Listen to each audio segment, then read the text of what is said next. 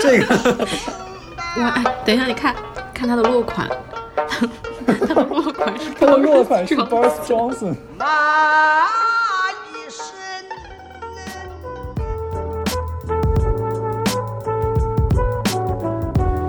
用生活的语言谈论生活，以常识的视角反思常识。你现在听到的是 Marcus Media 旗下的播客《勿需多言》。大家好，我是海哲。我是幽灵，我是月饼。如果您在苹果 Podcast 收听订阅节目，欢迎留言或者给我们五星好评。我们的节目也同步更新在喜马拉雅、网易云、QQ 音乐、蜻蜓 FM、Spotify 等平台。另外，欢迎搜索关注“勿需多言”的微博与我们互动。我们也欢迎有眼光的品牌来联系我们。我们的邮箱是“勿需多言”的全拼 at hotmail.com。那说到邮箱，我们想说，就是最近我们登录了一下我们的官方邮箱，就是我们发现收到了在垃圾邮件里面收到了几十封，就是非常真挚的小作文。嗯，我们今天就想首先来看一看我们收到的这些垃圾邮件，然后来聊一聊互联网当中的这个垃圾信息的问题。那就首先打开，这是他说我是一个呃马上要去世的妇人。Yep，她说我一年多前查出来有癌症，然后她的丈夫给她之前也去世了，然后给她留下了一笔十一，好，我靠，等一下，一千一百万美元的遗产。是的，而且就是在这里，我要我需要插入一点，就是无论是从这个信的抬头，还是它中间的行文风格，你可以看出来，它是在把自己打造成一个就非常虔诚的那么一个一个人，就是对哦，宗教非常对他一直在虔诚的一个人。说，对他一直说什么上帝呀、什么什么的。总之呢，最后就是说要咱们的银行的账户，这样的话他就可以把那笔钱百分之六十转给我们。可以，谢谢。我们再看一下下一封啊，对，这个这个就是一另外一种。他说我是美国银行的一个经理，然后他说 他说要给我们的账户转 几百万美元。为什么会突然间凭空给我们这么多钱呢？因为他们的其中一位客户来自印度尼西亚的客户因为空难去世了。哦，所以这钱现在没人认领，然后归我们了。他的这个，而且他的这个细节非常详实，他甚至给出了这个空难具体发生的时间。对，对，也许能查到。是的，我甚至想在我们这个节目结束之后都去查一查。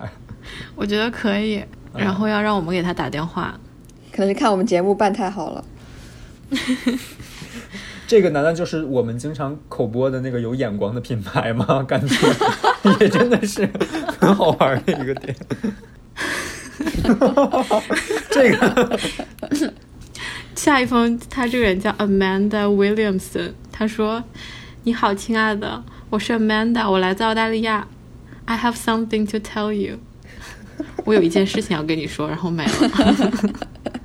就相当于那种聊天时候说“亲在吗”，然后后面又不告诉你他要干嘛。对，没错，没错，激起就是这样。你的这个好奇心。哦，看到下一封，他说他的发邮件人的名字叫做 叫做脱欧乐透，脱欧大乐透。英国脱欧大乐透。他说什么呢？他说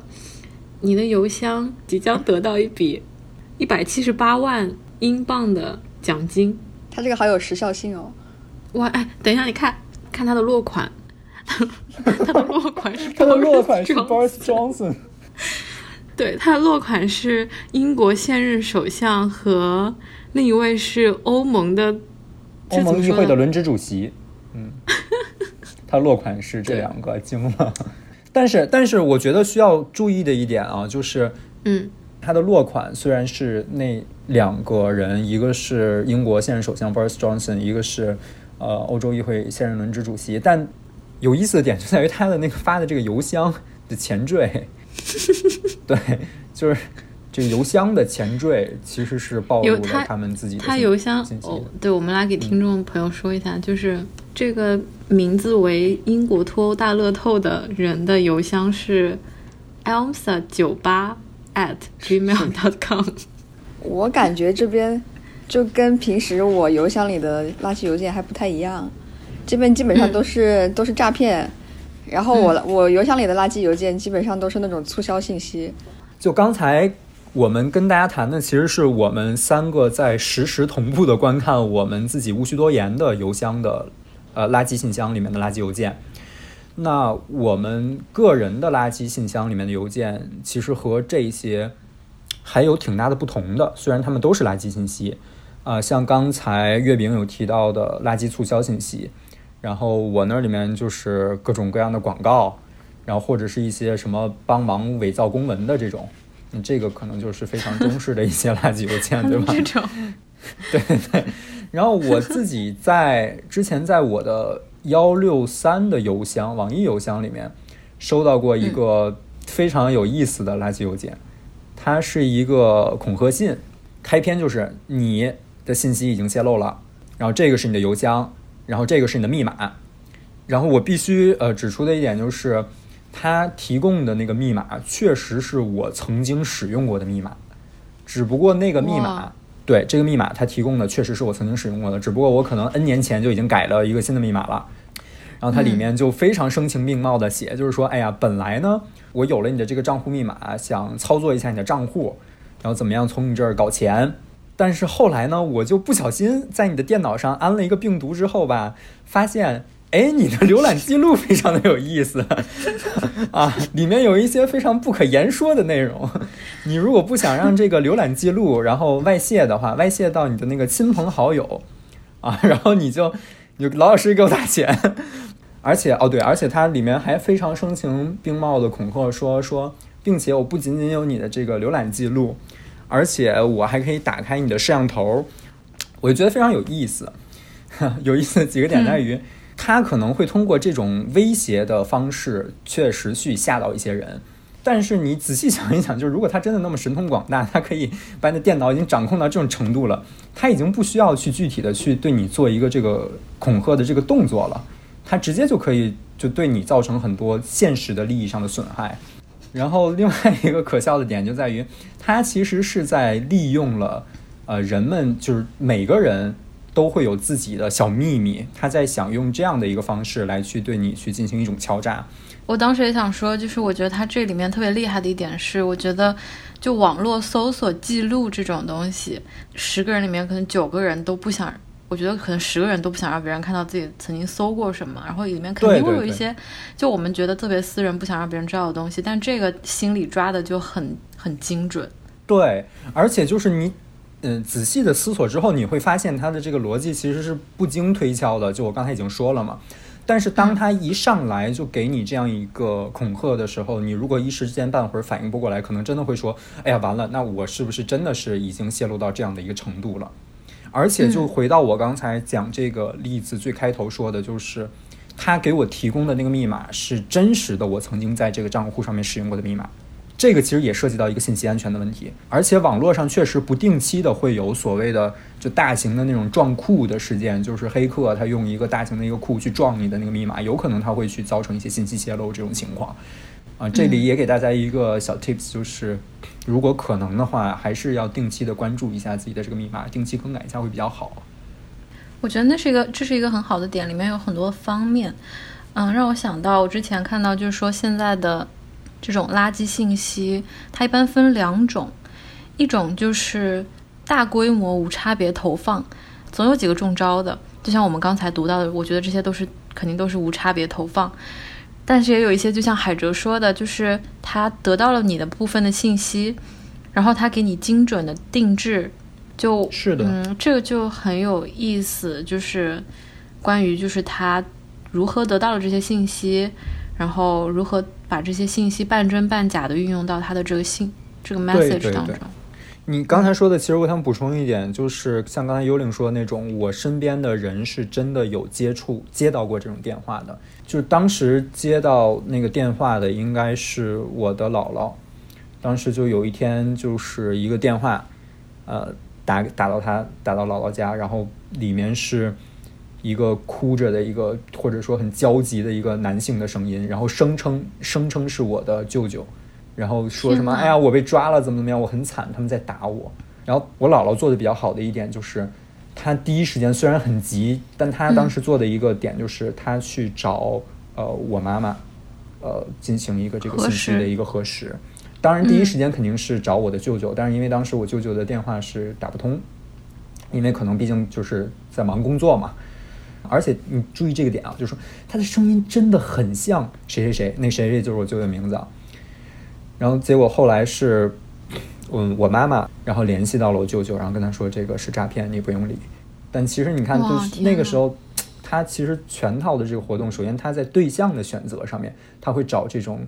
就是呃在信息薄弱点中比较明显的一个弱势群体。第二点就是他会给你营造那样一种情境。那在这上面来讲，电信诈骗本身它比所谓的这个垃圾邮件的垃圾信息干扰、呃垃圾邮件诈骗后果是更猛烈的，因为它你接到电话的一瞬间，你必须得对那个情境做一个判断，你还没有办法完全的从里面抽离出来。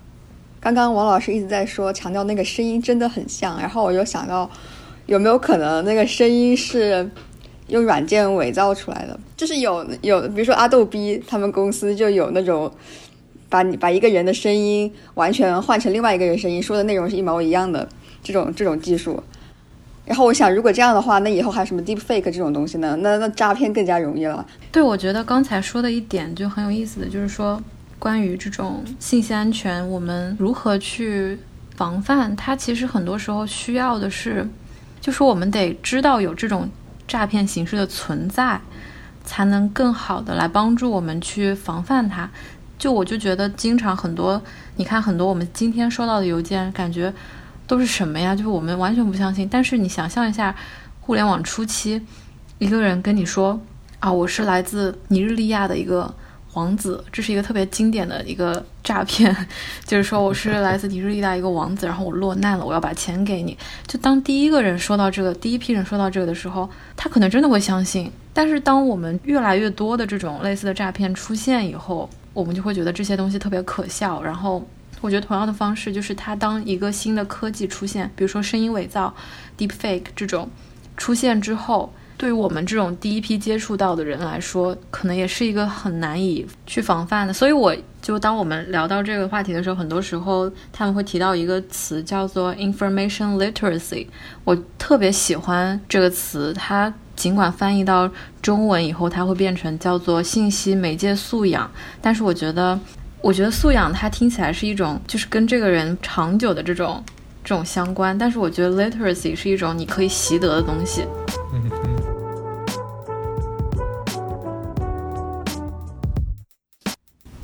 好，就讲了这么多垃圾邮件，很讨厌。然后其实最开始垃圾邮件在英文中，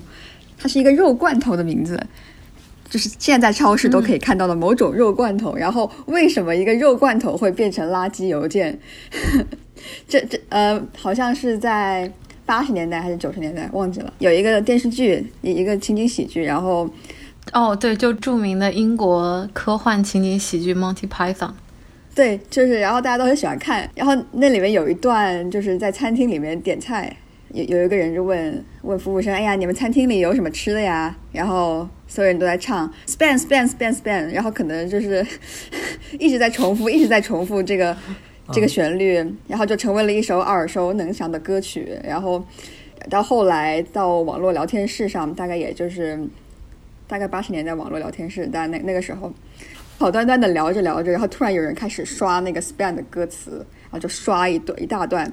其实跟聊聊天内容半毛钱关系都没有，就就很讨厌。所以就是从这段故事我们可以看出，垃圾邮件的一个很重要的特点就是它有重复性，然后就你可能会觉得它没有什么价值，无意义的信息。嗯，月饼这个说的特别好，就是关于我们到底要怎么样来界定垃圾邮件。对，对，就是。垃垃圾邮件，是每个人对垃圾邮件的定义就可能也还不太一样。就比如说我们刚刚看看那么多，我们是抱着猎奇的心态去看我们的垃圾邮件箱，但是现实生活中就是有些人他会故意就特地每天就定时 check 一下他的垃圾邮件箱，以防他错过什么重要的信息。然后就比如说我的那个垃圾邮件箱里面有好多那种促销的信息，那我就很喜欢看。就比如说哪打折了，我我不觉得它是垃圾啊，为什么变成垃圾了？对对对对对，很有意思，因为我觉得像他们一些公司的算法，或者包括，嗯、你看美国的法律上对于垃圾邮件的定义是在于大量投放，然后并且是他们认为假定你认为就是说你不需要这些呃信息的那种邮件或者信息，它统称为垃圾信息。但是就像月饼说的，有些信息对于有呃大部分人来说是垃圾信息，但是对于某些人来说，它又不是垃圾信息。我觉得这一点很有意思。就我我就我就是觉得垃圾邮件它是一个很有意思的东西，就是一方面它非常主观，但另一方面它就是对于比如说一个群体来说，比如说我们正在聊天，然后突然有个人刷屏，这对于我们大家来说，这又是一个垃圾信息了，所以它是一个非常模糊的某种概念。我觉得是这个是非常值得讨论的一个点，因为我们的开头说的那些邮件的例子，其实，呃，我们没有办法完全把它和垃圾邮件划等号，它只是垃圾邮件的一个类别，就诈骗邮件，它只是垃圾邮件的一个类别。那当我们把语境扩大到整个垃圾邮件的话，那确实如何的去判定它，本身这就是一个值得思索的问题。尤其我们现在在使用各种各样的邮件的服务，啊、那我们在使用这些服务的同时，他们本身就会有一套自己系统的判定标准，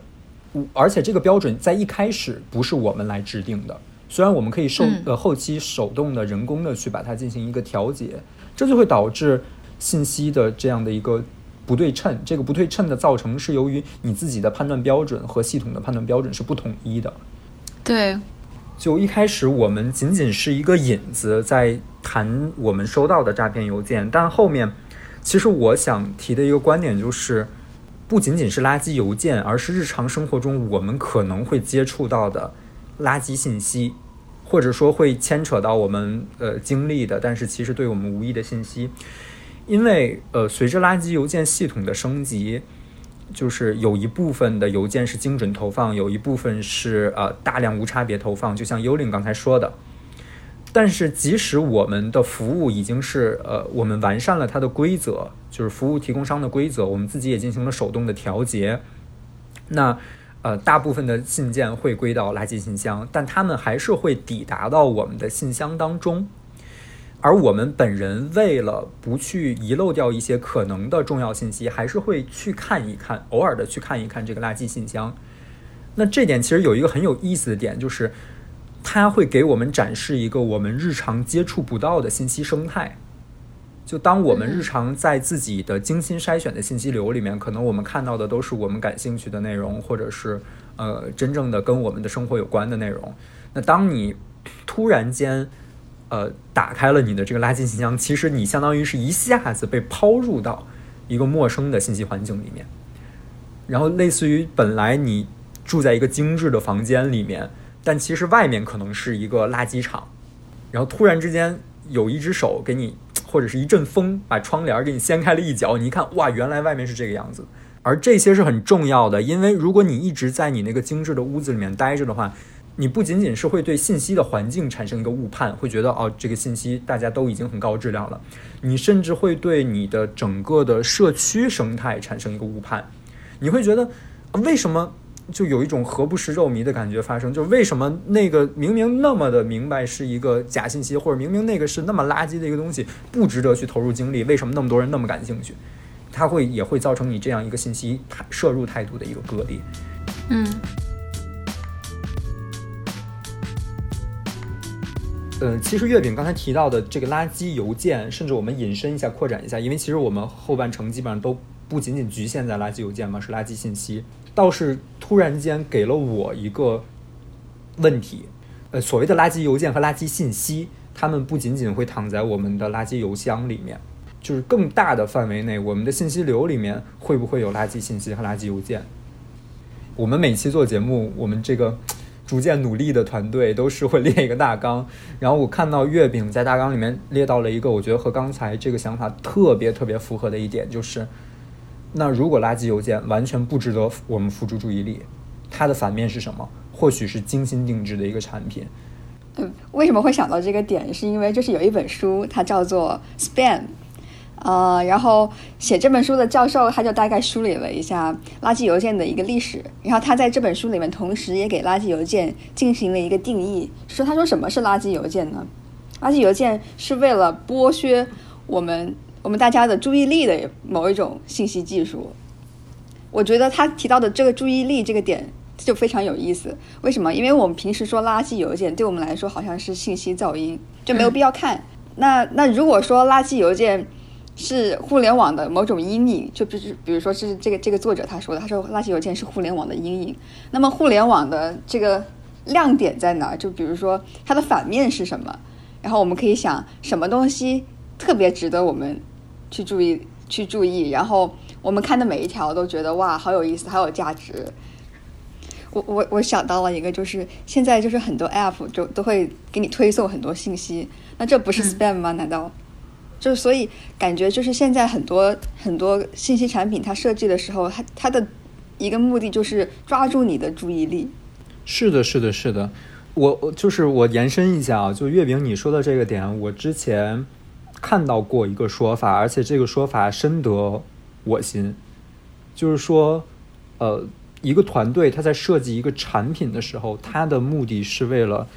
抓住你，是为了甚至是为了套住你。但是我们用户自己在使用这个产品的时候，或者说我们作为一个个体在使用这个产品的时候，我们的目的不应该是被套在里面，而是应该是拿到自己有价值的这个信息。我用这个服务，然后我可以及时的从里面抽离出去。但现在大部分的情况是，呃，可能即使你找到了你想要的那个东西，你也没有办法抽离出去，甚至你在那个信息流里面，你找你都没有找到自己想要的那个东西，你已经忘了自己想要找的是什么，但是你就沉溺在那个信息流里面，然后就被漩涡抓进去了。其实还是跟钱有关嘛，对吧？就是你一个产品，你一定你想要让大家在你的这个产品上花。更多、更多、更多的时间，就就它需要你每一天有这么多的用户日活的每天的这种日活量指标，然后对有这些指标，所以它对于一个设计团队来说，它要怎么去平衡？就如果你是一个注重这种社会影响这种的话，那你确实你想要去设计一款就是让让用户得到他们想要的，然后马上能抽身出去的东西，但是对于大多数产品来说。他们没有办法做到如此就这么高尚，对他们从设计层面的角度来讲就不会这样去做，因为这样的话对于他们自己的商业利益或者对于他们自己讲故事是有损的。嗯，我甚至觉得在这种注意力经济里面，我觉得分比较高级的做法，因为我我也知道，就是有些服务它能够做到说每天让你限制。你使用的时间，你每天比如说只要花二十分钟，然后你得到你自己想要的，然后他也就没有不会再给你推任何东西，你就退出去，然后第二天你可以继续，然后他可以从中找到他自己的盈利模式，但是这种是需要非常多的研究和思考的投入，然后但是可能对于大多数的公司或者团队来说，那这种投入和付出的这种比例，他们觉得反而就是每天给你推送。疯狂推送垃圾邮件，就不如这种来的更加直接和。就总会有中招的那种。对，就我觉得是一种比较低成本的抓住注意力的方式，应该这么说。对的，对的，对的，是的。现在说到这儿，然后我又想起了我外婆，因为她她跟我们老老年人就是跟我们就不太一样的一点，就是对于我们来说。就是哎呀，这有啥好看的？推送这么多没有意思的东西，然后他每一条都会看，就就只要有谁给他发信息，只要他手机有一点东西，他就特别激动的跑过去看发生了什么。你觉得这是一个什么原因呢？我觉得是因为他们那一代人就是对信息比较比较有比较渴求，跟我们不太一样。我我甚至觉得，就是从我自己身边的长辈来看，嗯，我就觉得他们对于。媒介这种大众媒介的这种信息的传播，就是有一种有一种天生的信任感。我不知道，就是这个到底是说是我们人性天生的，就是对于这种媒介它本身带有一种信任和崇敬，还是说这是我们是媒介本身自己包自我包装得来的一个结果？就是幽灵和月饼提到这点，我会觉得是呃时代的因素。就因为在过去，在长辈、中年人乃至老年人他们的那个时代，媒介或者说我们用媒体来说，它是很有门槛的一件事情。那在这样的一种情况下，就大家尤其在那个年代过来的人，他在信息市场里接受到的信息也有限，你就会天然的对他有一种信任感。那在现在我们所处的这个时代，虽然它这个新呃新闻行业，比如说没有完全放开，但至少它现在出现了一个叫做自媒体的事情。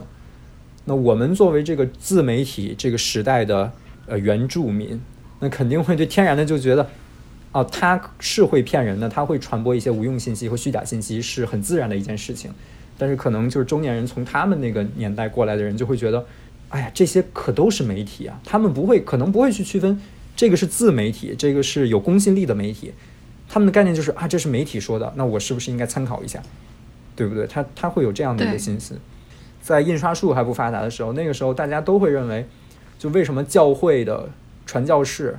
或者说牧师他们是那么的有地位，因为他们是掌握了知识，还有他们是掌握了一个信息的解释权的那么一群人。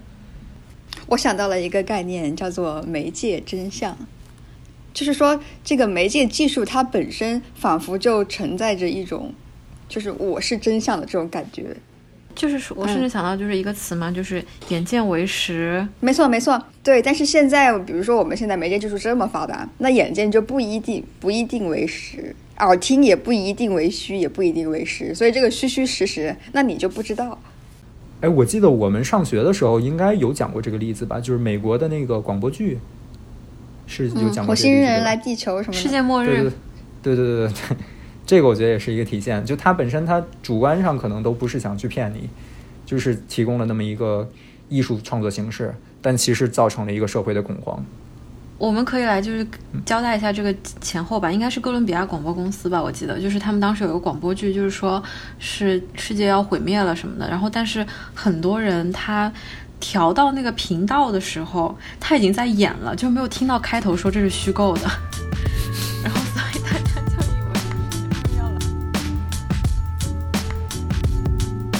现在我给大家进行推书时间啊，对这个感兴趣的同学呢。有有一些有一些文章欢迎阅读啊，一个是本雅明机械复制时代的艺术作品，然后还还可以去看一下波德里亚的 Simulation，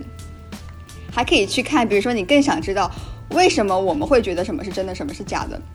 那么欢迎你去看啊，那个科技史有两个有两个教授，他们写了一本书叫做 Objectivity，客观性。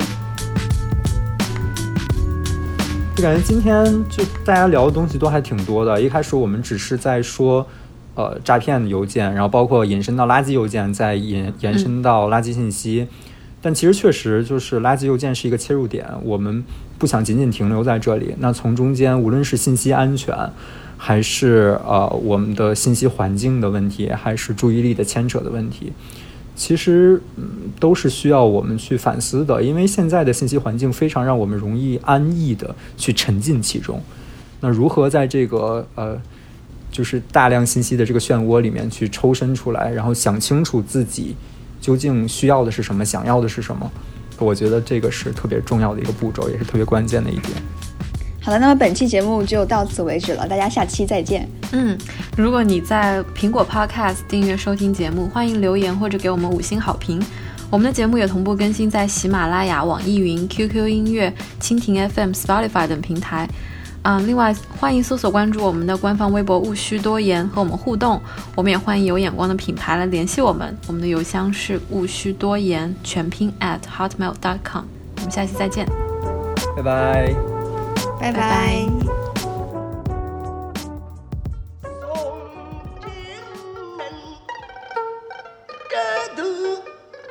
风雨人不许。